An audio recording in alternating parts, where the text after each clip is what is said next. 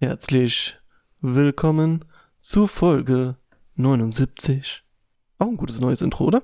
Na, wir lassen es, glaube ich, beim alten. Der Song haben ist wieder da. Ecke, ich und House of the Rising Sun in der Version von The Animals. There is a house in New Orleans.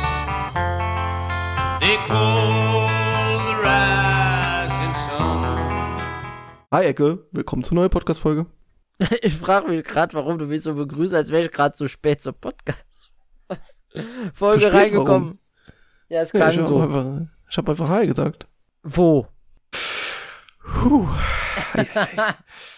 naja, äh, House of the Rising Sun ist heute unser Thema. Eieiei. Also, äh, Flachwitz, Freitag ist heute auch angesagt. Nee, wir haben Samstag. Äh, zum Zeitpunkt der Aufnahme. Und äh, ganz lustig, ich habe extra ja Sun-Songs diesen Monat genommen, ne, wegen Sommer und so. Und Ja, jetzt regnet es vor meiner Tür und äh, das einzige Helle, was ich sehe, sind die Blitze, die ab und zu mal reinschießen. Nun. Ja, man könnte denken, es wäre ein japanisches Lied wegen aufgehender Sonne, aber nein. Äh, nee, spielt, glaube ich, in New Orleans, wenn ich den Text richtig verstanden habe. Ja, und weil äh, jeder schlechte Film, äh, der New Orleans spielt, mit diesem Song New Orleans als Handelsort einleitet. Naja, das ist halt wie wenn du sagst, wenn du einen bösen Charakter hast, der so böse ist wie der Teufel, dann lässt du ihn natürlich äh, mit Sympathy for the Devil beginnen, Genau weil der halt mit den. Worten beginnt, let me introduce yourself, äh, let me introduce Oder wenn myself. jemand nach London reist, London Calling. London Calling, genau, natürlich. Und äh, hier hast du natürlich There is a house in New Orleans and they call Und dann siehst du ein-. Haus in New Orleans. Natürlich. Aber das ist auch ein legendärer Satz. Also dieses Intro, wenn du das hörst, dann, dann, dann, da weißt du genau, okay, hier wird jetzt House of the Rising Sun gespielt, oder? Also das ist legendär. Äh, das Intro ist gut. Das Intro ist fantastisch. Der Song ist Also es ist großartig. sehr gut. Der Song ist, äh, wir reden natürlich, ganz wichtig, heute über die Version von The Animals, die wichtigste, bekannteste Version von diesem uralten Volkslied, das es in absurd vielen Coverversionen gibt, teilweise berühmter, teilweise nicht so berühmt. Aber äh, so gut wie jede größere Rockband hat das schon, oder auch nicht Rockband, hat es schon gecovert. Äh, Kannst du mal ein paar Beispiele keine, nehmen? Nennen. ein paar Beispiele, äh, gerne. Natürlich, äh, Santa Esmeralda haben wir Diskussion rausgewonnen. Die haben wir ja auch schon mal hier besprochen. Also, nicht Santa Esmeralda, äh, also nicht die Disco-Version, aber was haben wir von dem besprochen? Let Me Be Misunderstood, ne? Genau. Genau. Und das war tatsächlich auch die erste Version, die ich jemals gehört habe von House of the Rising Sun. Zumindest in der ich mich erinnern kann. Denn die war auf meinem legendären ersten MP3-Player. Ich Äh, hoffe frag ja mich so sehr, nicht, dass deine, dass deine Mutter den mal findet, wenn, wenn sie aufräumt. Never ever. Dieser MP3-Player ist verloren für die Geschichte. Und ich denke mal, auch das Ladekabel würde heute nicht mehr. Also würde es kein Ladekabel mehr finden, das passt. Du wolltest noch ein paar Coverversionen hören von den Song. Udi Jungs hat natürlich eine deutsche Version gemacht, das darf man nicht vergessen. Jimi Hendrix hat eine gemacht, Nina Simone hat eine gemacht. Wobei ich glaube, die war sogar noch davor. Nee, die war danach. Nee, die war davor. davor genauso wie die Joan Bass Version. Unter. Gabriel. Es steht Tracy ein Chap- Haus in West-Berlin. Ja, schön, ne? Äh, die erste allgemeine Verunsicherung. Äh, genau, mit da Tracy steht Chapman eine ist aus schön. Tracy Chapman, Sinead O'Connor hat eine gemacht, Gunter Gabriel, es steht ein Haus im Otto. Kosovo. Ach, der hat zweimal, der hat mehrmals die Kammern oder was? Ja, scheinbar. KZ, äh, Vault of Rarico für ein bisschen Metal. Gaslight FM, eine der ersten Bands, die ich live gesehen habe, haben tatsächlich mal eins gemacht. Five Finger Death Punch haben eine gemacht, die kenne ich tatsächlich sogar. Finde ich aber heutzutage nicht mehr so doll. Und die letzte, die, äh, f- äh, äh, die auf äh, äh, Wikipedia gelistet ist, ist von Gunter Stössel. Keine Ahnung, Ja. wer das ist, aber da Ja, scheint auch eine Dialektes äh, Haus sein. in äh, Gostenhöf. Klingt Bestimmt so Baden-Württemberg für Arme. so schwäbisch, keine Ahnung. Ja, da fällt mir ein, äh, äh, schön, äh, schön die, aber waren Sie schon mal in Baden-Württemberg? Mhm. Sehr schön. Und natürlich, weil sie aufgelöst ist, Wilbert Eckert und seine Volksmusikstars haben eine Version dafür aufgemacht für das Videospiel Wolfenstein New Order. Finde ich gut. Also ich glaube, so schön. langsam, also diese Folge ist kurz davor, dass ich äh, äh, physische Schmerzen empfinde. Gut, dann die letzte Version, äh, Dolly Parton hat übrigens auch eine gemacht. Ja, Dolly Parton ist äh, großartig. Und Muse. Die Version kenne ich tatsächlich auch noch. Muse hat ja mal so ein paar Oldies gecovert. Nina Simone hat sie, äh, Feeling Good Warum haben sie hat denn deine Lieblingsband Weezer äh, die nicht gecovert? Äh, die haben ja mehr 80er-Songs gecovert auf ihrem Coveralbum. Ja, nächstes Mal machen Da sie dann passt er. 60er. Ja, aber Ja, die ja ich auch. schön. äh, Aber die waren ja eher, äh, Buddy Holly war ja eine Referenz an die 50er. ja, Passt nicht so äh, ganz in Weezer rein, es tut mir leid. Äh, äh, Buddy Holly habe ich ja in meine Best of 90er Playlist hinzugefügt. Uhu. Aha. Ja, Die ich, so ich verrate auch nicht so viel, 26 wenn, wenn ich sage, wir Stunden werden. Wir, wir müssen über Weezer noch dieses Jahr reden. Das ist, das, ist alles nix. Ja, Weezer und äh, wir müssen ist- dieses Jahr noch über Weezer sprechen, ja. Äh, da, da führt kein Weg dran vorbei. Weezer muss hier durchgenommen werden. Ach, du willst mit dem Sänger bumsen. Entschuldigung, das habe ich nicht gesagt. Ich habe gesagt, in diesem Podcast. Lyrisch, kulturanalytisch durchgenommen werden. Ja! Ich ähm, find's schön, äh, weil ich, äh, das, darauf wollte ich noch hinaus, äh, wir gucken immer die Wikipedia-Artikel, um uns so ein bisschen reinzulesen, aber nicht so viel, damit man nicht merkt, dass wir zu viel Ahnung haben. Ähm, und da gibt's im ersten Satz, also du kannst ja sehr viel über The House of the Rising Sun schreiben, ne? Sehr viel, sehr, sehr viel. Aber es steht drin, 1970 brachte die Hardrock-Band Fried Pink eine weitere Version heraus und machte das Stück damit zu einem der wenigen Songs, die in zwei verschiedenen Fassungen zum Millionenseller wurde. Also alle Versionen, die ich dir gerade aufgelistet habe, inklusive die New Order Wolfenstein-Version, sind wahrscheinlich, also meiner Wahrnehmung nach, berühmter als die Version von Fried Pink. Was sich anhört wie eine, wie eine, wie eine Hardrock-Band der 70er aus Holland, sind sie aber nicht, sondern tatsächlich aus den USA. Ich hab auch Ähm, gedacht, ich hab auch gedacht, Und äh, es gibt sogar einen nicht eigenen sein. Abschnitt. Es gibt sogar einen eigenen Abschnitt über die Version von Fred Pink.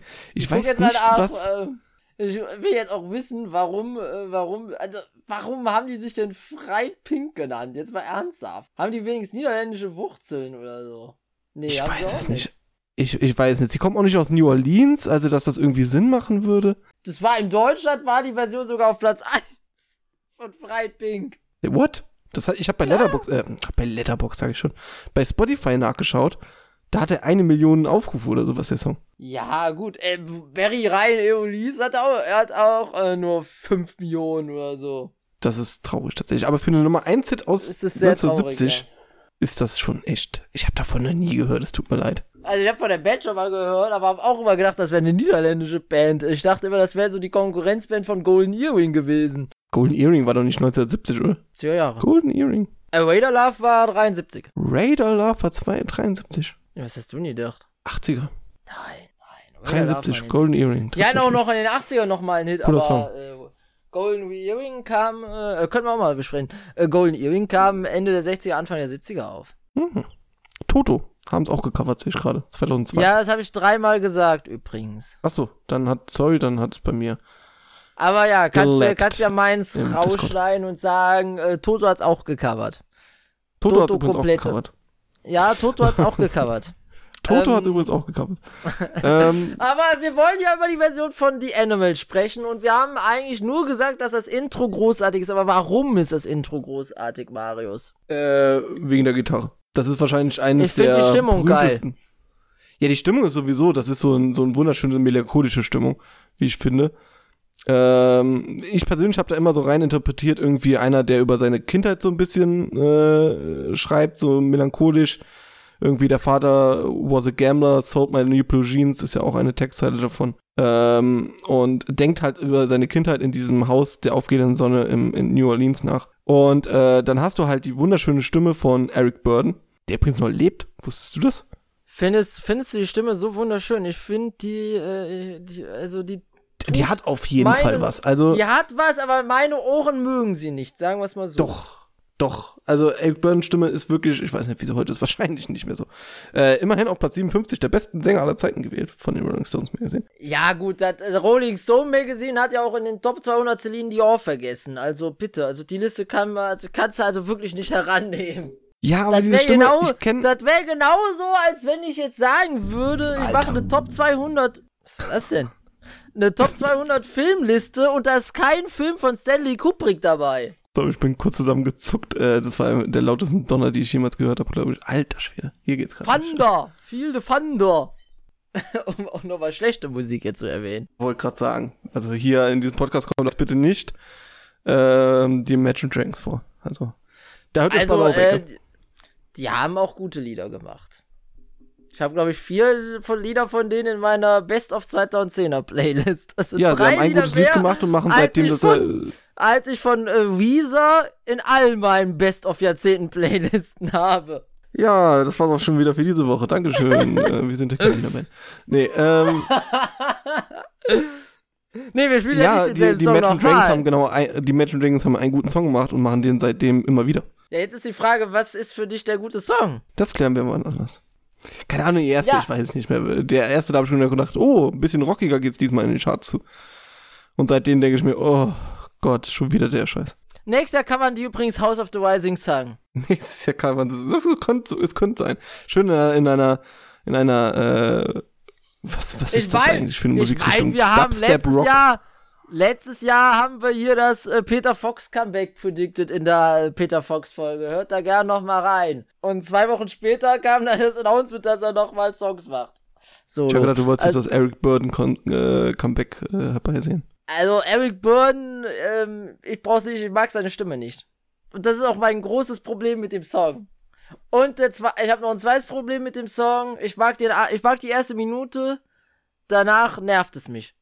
Der, also der, dieser Aufbau, ja, ist, ich finde es eigentlich eine schöne Idee. Ich mag ja eigentlich Lieder, die sich so langsam aufbauen, aber irgendwas stört mich dann in der Melodieführung in der Version. Hm. Also ich finde diese Gitarre, die halt immer dieses diese durchgeht, dieses was wahrscheinlich auch eine der ersten Sachen ist, die man jemals auf einer Gitarre lernt, wenn man wenn man Gitarre lernt. Bestimmt. Finde ich hat einen echt guten Rhythmus und dazu halt die Stimme von Elburn, die sich immer mehr ins kratzige hoch äh, manövriert ich, ich finde den Song super. Also der, ich finde den wirklich, der, der macht super viel Spaß. Und sind wir mal ehrlich, The Animals sind Eric Burden. Also nicht nur, dass danach die Band auch in Eric Burden und The Animals umbenannt worden ist, sondern äh, die sind natürlich äh, einfach mega berühmt da, dazu und haben ja auch Don't Let Me Be Misunderstood gemacht, ihr zweiter großer Hit, der immerhin Platz 3 in UK-Charts 1965 erreichte. Also man Ja, könnte auch sagen, man könnte auch, Auch sagen, da fand ich ähm, andere Versionen deutlich besser. die von Santa Esmeralda wahrscheinlich. Aber ich finde, Zum das sind einfach, Beispiel, oder die von äh, Nina Simoni. ich finde aber einfach, die können nebeneinander existieren. Also die Animals-Version ist klar. halt einfach so, so anders wie die Santa Esmeralda-Version. Die sind einfach so, ja, äh, die eine ist gut, die andere nicht. Das ist äh, Einfach um dich zu ärgern, behaupte ich das jetzt mal, aber nein, ja, ich verstehe ja, das. ja, ja. Ich meine, klar, du kannst eine der größten Rockbands und einen der größten Rocksänger der aller Zeiten haten, kannst du machen. Halt Ich hate ihn nicht. Ich sag nur, dass es nicht meinem persönlichen Geschmack entspricht. Ich ah? sag ja nicht, dass er scheiße ist. Also, Hey. würde ich auch niemals sagen. Aber, aber wobei, jetzt schneidet der, Mario schneidet jetzt, anstatt zu lernen, schneidet er jetzt drei Stunden lang daran rum, wie er aus den Audioschnipseln meiner, Fol meiner Folgenspur jetzt zusammenschmeißen könnte, dass ich das gesagt hätte. Äh, bring mich nicht auf Ideen zu prokrastinieren, davon habe ich genug. Ja, gut, äh, äh, du kannst auch zu Nico Santos heute Abend gehen. Ich kann auch heute Abend bei Gewitter und leicht, äh, leicht Husten und Schnupfen äh, zu Nico Santos äh, um Mainzer Open Air gehen. Das wäre auch ein sehr schöner Plan, den ich heute Abend vollführen könnte. Dann bin ich bei den Prüfungen. Also ich möchte, krank. ich möchte, ich möchte festhalten, ähm, das wäre wenigstens äh, fair, weil das, äh, weil das so eine schlechte Prokrastination ist, dass du dich da, dass es, äh, dass es äh, gut geht. Weil normalerweise macht, machst du ja Proka bei Prokrastinieren Sachen, die gut sind. Hm, Nee, entweder ich tue, äh, also wirklich, wenn ich lernen muss, dann selten habe ich so Bock auf äh, Putzen und Geschirrspüler einräumen Das ist doch gut. Das sind doch gute Sachen. Das weiß ich ja damit. Da da fühlt sich ja danach nicht schlecht.